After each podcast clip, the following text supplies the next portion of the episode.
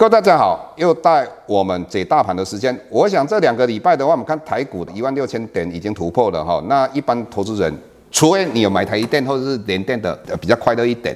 但是只要你有买台积电，我想你也投资其他股票哈。那所以你在这一段期间，你会发觉一个现象，也就是说，我们的大盘一直在创新高，结果跌的加速大于我们涨的加速哈。那这个是一个不正常的现象哈。当我们大盘往上涨的时候，我们涨的加速要大一点的加速。如果相颠倒，这个是宽度背离啊，这个是不是一个好的现象？所以也带动了很多投资人不快乐的原因。那首先我们来分析台电到底将来会不会继续涨上去？首先各位你看一下，一月八号到一月二十一号，外资卖的台电卖了六万张，那结果台电从一月八号一直到二十一号最高点。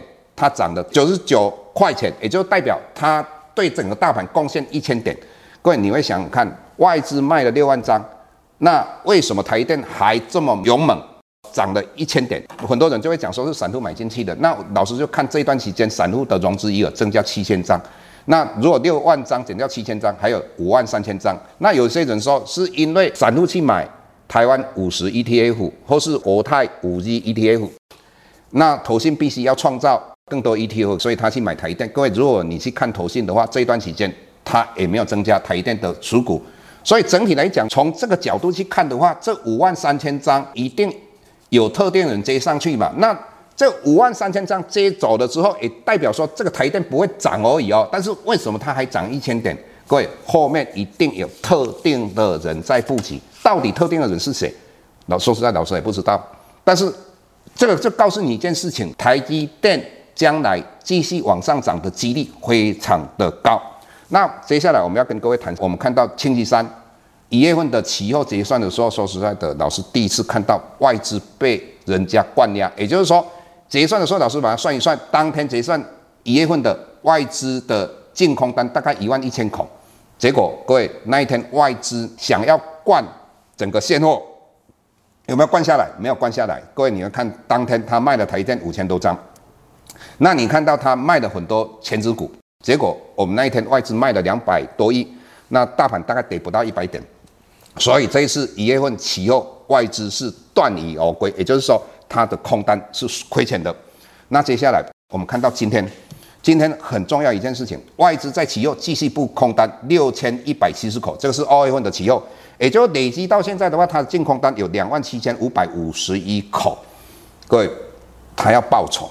为什么要报仇？一月份亏钱，那各位你再看一下，他今天卖的台积电卖了六万一千张，他会不会继续卖下去？老师认为他会继续卖下去。各位你要知道，我刚才说有一个看不见的手撑在那个地方，那个手会撑多久？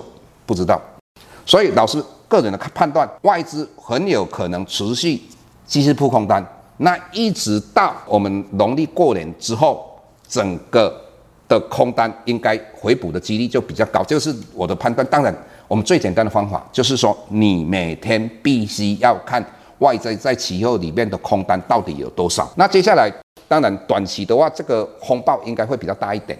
好，那这个老师只是告诉各位，真的要小心。我们宁愿没有赚到钱，但是你不能再亏钱。等这个比较明朗了之后，我们要来布局，我们再来布局。再来，我们还跟各位探讨一个问题：最近。拜登上任，那他的财政部长艾伦，他讲到说，我们不一定要保持弱势美元，当然他的美元的涨跌是由整个市场来供需，好来决定。